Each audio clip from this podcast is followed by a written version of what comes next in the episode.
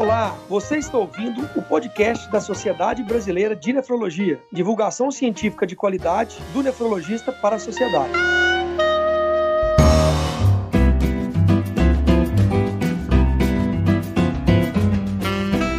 Olá, ouvintes do podcast da Sociedade Brasileira de Nefrologia. Eu sou o Daniel Calazans, vice-presidente da SBN, e hoje falaremos sobre diabetes e a doença renal.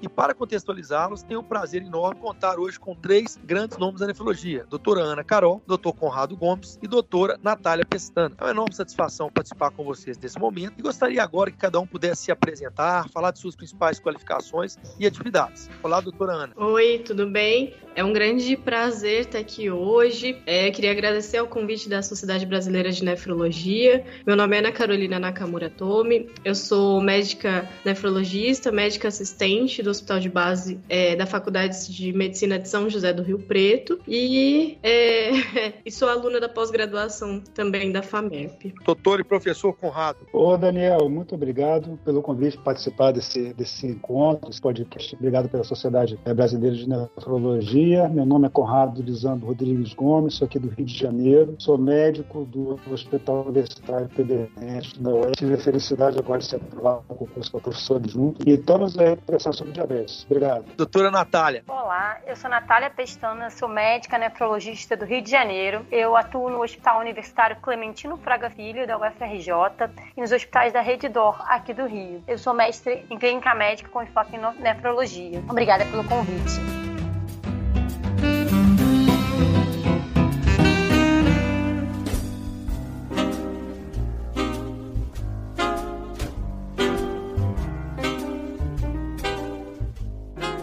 Muito bom, pessoal. Vamos falar de uma doença extremamente importante, né? O diabetes, que é a segunda principal causa de etiologia que leva a doença renal crônica no Brasil, nos Estados Unidos, já é a primeira causa. Nós vamos começar contextualizando o que é nefropatia diabética. Por favor, doutora Ana Carol. Primeiramente, o que o diabetes, como a gente sabe, é, acontece quando o organismo do paciente deixa de ser capaz de equilibrar os níveis de açúcar no sangue, né? E esse problema ao longo do tempo leva danos tanto nas veias quanto nas artérias bactérias que levam e trazem o sangue do, dos rins e levam a uma lesão no rim. Então, isso seria a nefropatia, ou seja, a doença renal é, do diabetes. Obrigado, Ana. Vamos agora para o professor Conrado. Conrado, queria que você falasse um pouco sobre incidência. Dê uma contextualizada para o nosso público, nossos ouvintes, que cresce a cada episódio. Qual é a incidência da doença renal em pacientes com diabetes, por favor? Daniel, como você havia dito já, é, o diabetes ele é assim, a principal causa mundial de, de doença renal crônica, né? principalmente é, nos desenvolvidos. Aqui no Brasil é a segunda causa e o desenvolvimento da lesão renal diabética ela acontece em torno de 25 a 30%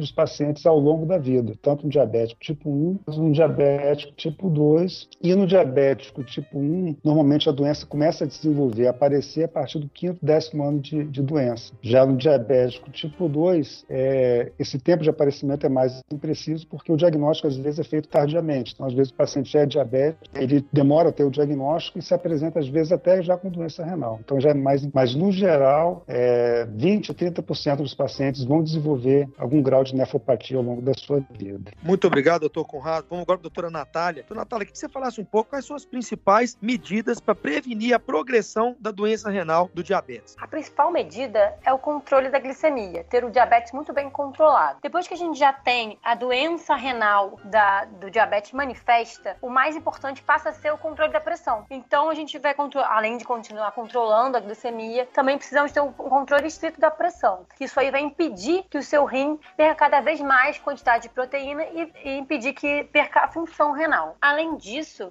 também temos que controlar o consumo de sal e o consumo de proteínas. Existem alguns remédios que podem auxiliar o controle dessa perda de proteínas na urina. É, vamos falar um pouquinho mais mais tarde sobre isso. Excelente, doutora Natália. Queria que a Ana Carol agora contextualizasse um pouco quais são os sintomas apresentados pelos pacientes que têm a nefropatia diabética. Isso. Então, em relação aos sintomas, a gente tem que pensar que essa doença doença na fase inicial, ela é uma doença silenciosa, ou seja, a gente não sente muitos sintomas. E aí que tá o perigo, porque se a gente fizer o diagnóstico nessa fase mais precoce, talvez a gente evitaria a progressão dessa doença, tá? Com o agravamento da doença, então, a gente pode ter, é, com, por exemplo, se eu começar a ter perda de proteína, eu posso ter uma urina mais espumosa, por exemplo, e ao avançar da doença, em estágios mais finais, a gente pode ter sintomas de perda de funcionamento renal, né? Como, por exemplo, um cansaço extremo, uma perda de apetite, enjoos, até vômitos, às vezes até perda de peso, chegando até num nível mais grave, até de estados de confusão mental, por exemplo. Perfeito, doutora Ana. Então, Conrado, queria que você falasse um pouco agora sobre fatores de risco. Quais são os principais fatores de risco para a evolução da doença renal do diabetes? Então, é, dentro dos fatores de desenvolvimento de nefropatia, a gente tem principalmente a idade. Sabe que a prevalência renais, em geral, aumenta. O envelhecimento, você tem uma perda natural da, da taxa de filtração renal, e isso se acentua, obviamente, no paciente que tem diabetes. Então, é, existe uma correlação entre idade e desenvolvimento de diabetes, particularmente do diabetes tipo 2, que é um diabetes de desenvolvimento mais tardio. Então, a idade é um fator importante. É, existe maior prevalência de doença renal, é, em geral, na população de descendência africana, né, nos, nos, negros, né, nos afrodescendentes. Existe até uma, algumas tráficos né, nessa população que predispõem eles a ter mais doença é, renal crônica. Em relação a gênero, é, a doença renal diabética ela é particularmente mais comum nas mulheres, no entanto, comparado às mulheres, os homens têm mais risco de progressão para doença mais avançada. Né? Então, isso é interessante. As mulheres têm uma prevalência maior de doença renal em geral, mas parece que a progressão é pior em obesidade. Né? Isso, a obesidade é uma epidemia. É muito do aumento do, da prevalência do próprio diabetes está relacionado com o aumento dos níveis de obesidade né, mundialmente, e a obesidade é por si só um fator de progressão da doença renal. É, outros fatores de risco importantes. A gente tem o fumo, o sabe o tabagismo é um fator de risco independente de progressão de doenças renais, e a hipertensão e a hiperglicemia. É, é, então, o paciente que ele é bem cuidado desde o início do quadro, ele tem uma progressão muito mais lenta da, da função renal e, eventualmente, tem até menos é na verdade. Então, hipertensão, glicemia e a hipertensão, então, acho que seriam os principais fatores de risco associados. E, claro, também tem-se, por último, a doença genética, é, fatores genéticos, a gente sabe que existem é, é, história familiar de doença renal crônica e de diabetes na família, tem um maior, um maior risco de doença renal. Excelente, doutor Conrado. Doutora Natália, você falou um pouco sobre medidas de prevenção da progressão. Eu queria que você falasse um pouco do ponto de vista de medicamentos. Quais seriam esses principais medicamentos? O principal medicamento para evitar a perda de proteína na urina é, são os chamados IECA ou BRA, que são remédios antipertensivos. Alguns exemplos deles são a losartano, enalapril ou meusartana. Muitas vezes o paciente tem que tomar esse remédio mesmo não sendo hipertensos, porque eles fazem um papel de nefroproteção. Atualmente, novos medicamentos foram introduzidos no mercado, novos estudos saíram, que são os medicamentos chamados glifosinas. Eles conseguem reduzir a progressão da doença renal e também diminuem o risco cardiovascular. Consulte seu nefrologista para saber se existe indicação, no seu caso, de tomar algum desses medicamentos. Excelente, doutora Natália. Doutora Ana, queria que você falasse um pouco agora sobre qual a importância e o alvo do tratamento de hipertensão nesse paciente. E também que você comentasse um pouco sobre o colesterol e a importância da atividade física. Perfeito. Então, como o professor Conrado já falou, a gente tem múltiplos fatores de risco para a evolução e para o desenvolvimento da nefropatia diabética. Então, a gente tem que agir nesses fatores de risco, né? Sejam eles, por exemplo, cessar o tabagismo, tá? É, inclusive, é, a perda de peso, por exemplo, porque na obesidade a gente tem, a gente sabe que a obesidade está muito associada ao diabetes e a nefropatia diabética, tá? Mas também o controle da pressão arterial é muito importante, tá? É, a gente sabe então que para os pacientes com doença renal, sejam eles diabéticos ou não, a gente tem que manter um controle da pressão abaixo de 130 por 80, ou seja, de 13 por 8, tá? É, além disso, em, é, isso faz com que eu não só diminua a progressão da doença renal, mas que eu também diminua complicações outras microvasculares, como por exemplo diabetes no olho, que é a retinopatia diabética, e também as complicações macrovasculares, que seriam o infarto, tá? O derrame, que seria o acidente vascular cerebral, por exemplo. Além disso, é, outros fatores de risco seria a dislipidemia, ou seja, o colesterol alto, tá?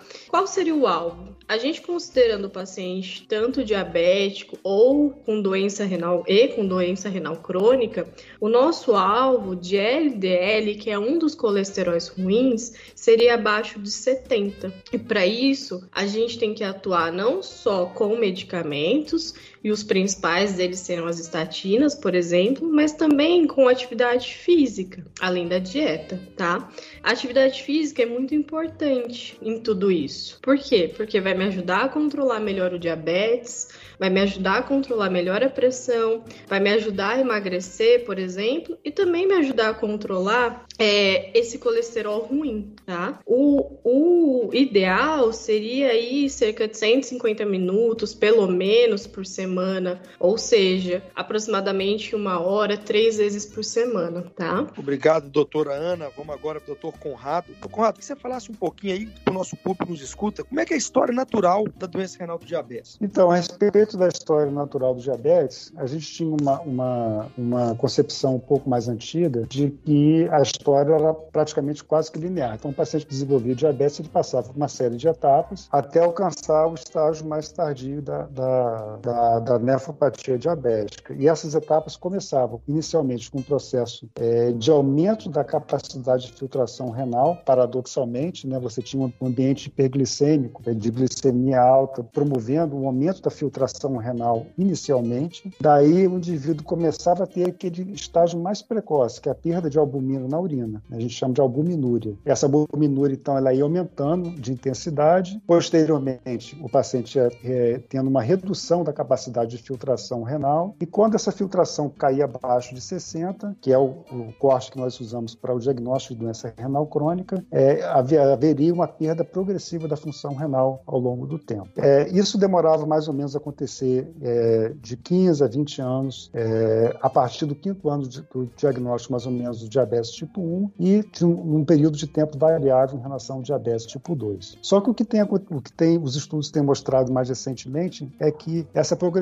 na verdade, não é tão linear assim. E a gente tem visto muitos pacientes, eventualmente, até regredindo, né, uma vez desenvolvendo a perda de albumina na urina, muitos até regridem essa perda, melhoram, e outros, paradoxalmente, podem evoluir com fases mais avançadas da, da função renal, da perda de função renal, praticamente sem perda de albumina. Então, essa história natural ficou um pouco menos previsível né, do que se antigamente se, se notava. O fato é que quando o indivíduo tem uma queda da taxa da capacidade de filtração renal abaixo de 60, mais ou menos, é, ml por minuto, que a gente chama, né, 60% de função renal, é, a tendência é que ocorra uma perda progressiva da ordem de 2 a 4% por ano, mais ou menos, de filtração ao longo do tempo. É a introdução de novos medicamentos, novos tratamentos, o controle é, mais estreito da, da, da glicemia, controle mais estreito da hipertensão arterial pode potencialmente mudar essa história natural. Daí a nossa insistência no diagnóstico precoce, no tratamento correto, controle da, da glicemia e no uso dessas novas medicações que a doutora Natália já citou, que potencialmente podem alterar essa história natural. Excelente resposta, doutor Conrado.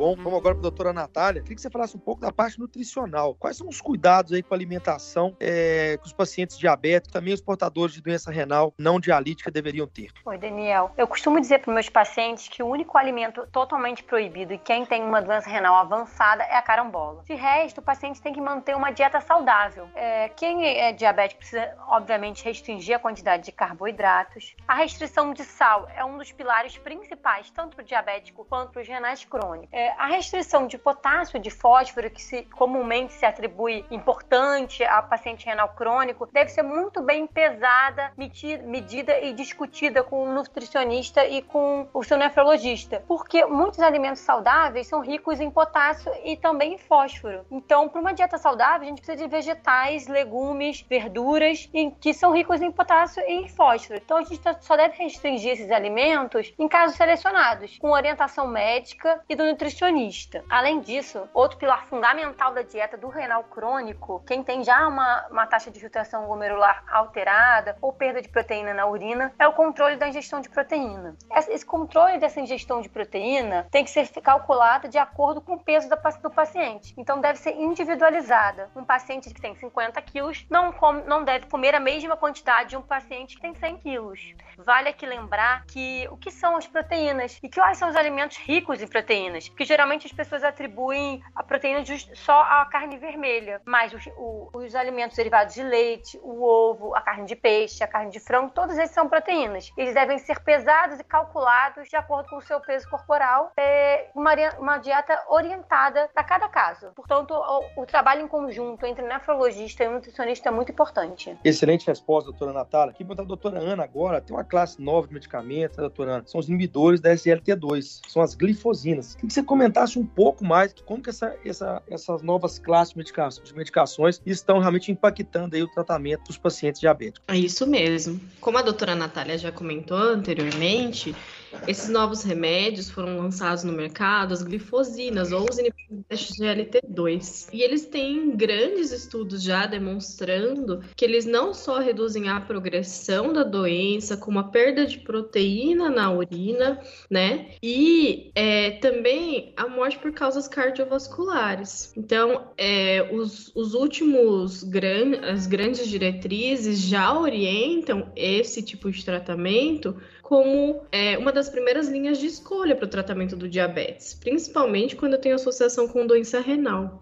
E a gente tem um último estudo também demonstrando que eles podem ser usados para pacientes que já possuem doença renal. Então, não só como prevenção, mas também no tratamento daqueles pacientes que têm a doença renal, né? É, aqui no estado de São Paulo já está do alto custo o uso dessas medicações para pacientes acima de 65 anos, diabéticos e que possuem outras complicações associadas ao diabetes. Muito bom, doutora Ana. Doutor Conrado, queria que você falasse um pouco agora como fazer o rastreio e o diagnóstico da doença renal nos pacientes diabéticos. Então, o diagnóstico da, da o rastreio, na verdade, no diagnóstico da doença renal relacionada ao diabetes, ele envolve a realização de exames de sangue e de urina. Então, todo paciente diabético, pelo menos anualmente, ele deve fazer uma dosagem da creatinina no sangue e um exame de urina para avaliar a perda de proteína na urina, de albumina na urina. O exame de sangue que a gente faz para o rastreio da doença renal, em geral, é a dosagem da creatinina, que é uma substância produzida pela nossa musculatura e que ela é eliminada pelos rins, ela é filtrada e eliminada pelos rins. Então, a creatinina, ela fica numa faixa de normalidade que varia de acordo com o sexo, com a idade,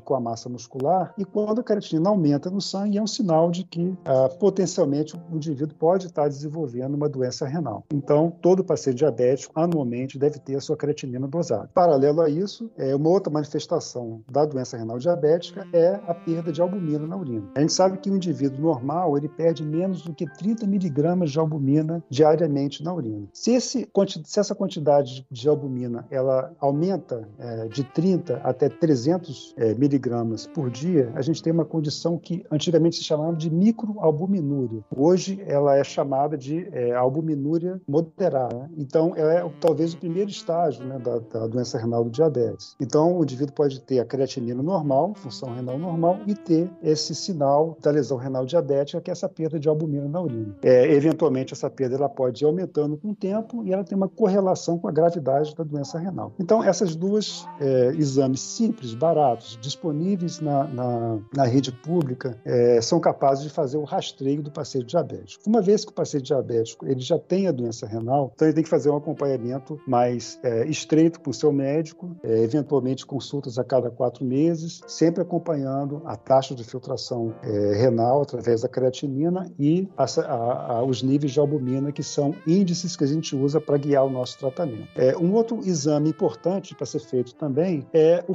o exame de fundo de de olho. A gente sabe que existe uma correlação entre o fundo de olho e a presença da doença renal é, do diabetes. Isso é mais, é, esse, essa relação ela é mais estreita no diabetes tipo 1. No diabetes tipo 2, ela é menos estreita. Você pode ter pacientes com nefropatia, mas sem retinopatia. Né? A importância do fundo de olho é que ele mostra como é que estão os, os pequenos vasos da retina. Né? E a gente sabe que a retinopatia diabética é uma complicação também grave do diabetes e existe uma correlação entre os dois. Então, se o indivíduo tem retinopatia, você infere que a, que a nefropatia que ele está apresentando é uma nefropatia associada ao diabetes. Nos casos que se tem muita dúvida se a doença renal que o paciente está é, apresentando ele é realmente por conta do diabetes, o médico pode eventualmente indicar uma biópsia nos rins, porque um paciente diabético ele pode desenvolver outras doenças renais também, ele está suscetível a isso. Então, esse conjunto é, é, de, de, de cuidados, ele começa desde o cuidado primário, passando por encaminhamento para o nefrologista quando for necessário, quando houver é, uma doença em progressão ou quando há dúvida diagnóstica. Muito bom, doutor Conrado. Você falou aí realmente a importância da dosagem da creatinina, né? Se pudesse falar quais são os níveis normais de creatinina e quando que esses pacientes deveriam procurar um nefrologista? A faixa de normalidade da creatinina é muito ampla, né? Ela vai desde 0,7, 0,8 até 1 a 1,2. Varia se é, de acordo com o gênero. As mulheres normalmente têm uma faixa de creatinina um pouco menor e os homens a faixa um pouco maior. Então, mulheres de 0,7 a 1, 1,1, os homens de 0,8 a 1,2 mais ou menos. Né? Mas isso, de novo, varia com a idade e com a massa muscular e com o gênero. Creatininas acima desses valores, eles acendem o sinal, o sinal vermelho né, de que alguma coisa pode estar muito errada com a função renal. E pequenas alterações na creatinina já são muito importantes. Infelizmente, a gente vê é, que é negligenciado. Às vezes o paciente vem com uma creatina de 1,3, 1,4 durante um tempo e isso não é valorizado. Então, é importante que a população saiba disso, que o médico do cuidado primário também saiba disso né, e, e atente para os valores da creatinina. Excelente, doutor Conrado. Estamos chegando na reta final, passou num minuto esse podcast. Muito bom o papo aí, espero que nossos ouvintes tenham gostado. Certamente elucidou várias dúvidas. Eu queria que a doutora Natália falasse um pouco, voltando no assunto da nutrição, né, doutora Natália? Quando que o paciente é, é, entra em diálise, como é que deve ser a mudança dietética desse paciente? Bom, quando o paciente entra em diálise, a restrição de sal continua sendo bastante importante. Ela evita que o paciente ganhe grande quantidade de líquido entre uma, entre uma sessão de diálise e outra. Além disso, a restrição de potássio e de fósforo come, começa a ser mais importante, precisa ser bem acompanhada com o nefrologista e com o nutricionista, essas taxas que são medidas mensalmente durante as sessões de diálise. Além disso, uma coisa que muda muito é a quantidade de proteína. Antes, antes do tratamento conservador, antes do paciente entrar em diálise, a gente fazia uma restrição de proteína importante. Porém, agora, quando o paciente entra em inicia esse processo de tratamento dialítico, existe um grande risco de desnutrição. Então, a quantidade de proteína que o paciente ingere tem que ser muito maior. Inclusive, o recomendado chega a ser duas vezes maior do que no tratamento conservador. Isso é uma mudança importante para a gente evitar a desnutrição do nosso paciente. Quando os pacientes são diabéticos e entram em hemodiálise, é muito importante a atenção a picos de hipoglicemia durante as sessões. Esses eventos de hipoglicemia começam a ser mais frequentes durante a diálise. Então é importante que o paciente alimente antes das sessões de diálise. Muitas vezes é necessário que se ajuste a dose de insulina antes das sessões.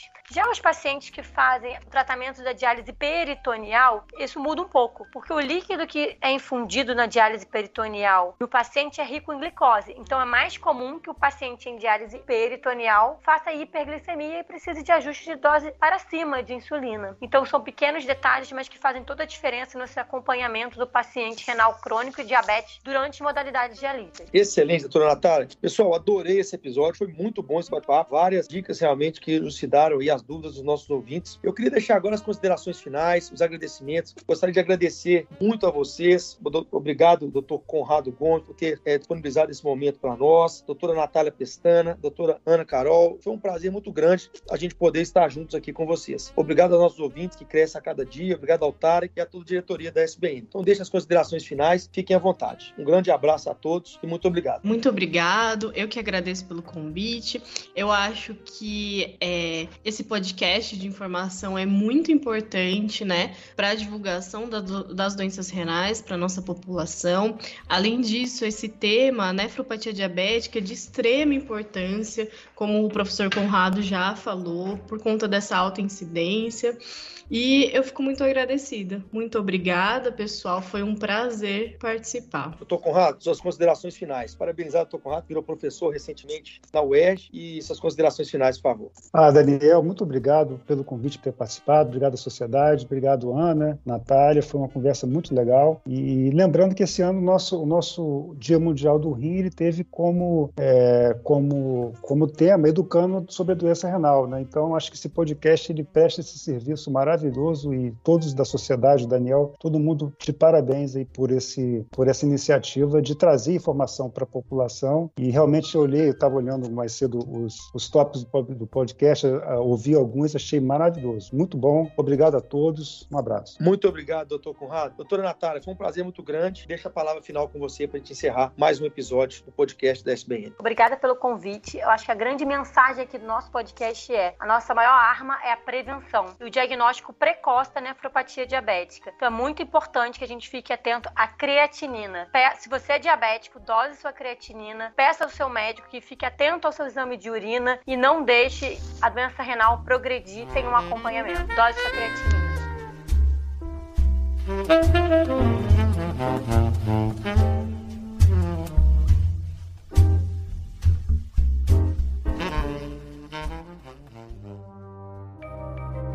Este programa foi produzido por Mentes Deviantes. deviante.com.br. Este programa foi editado por Tapcast. Edições e produções de podcast.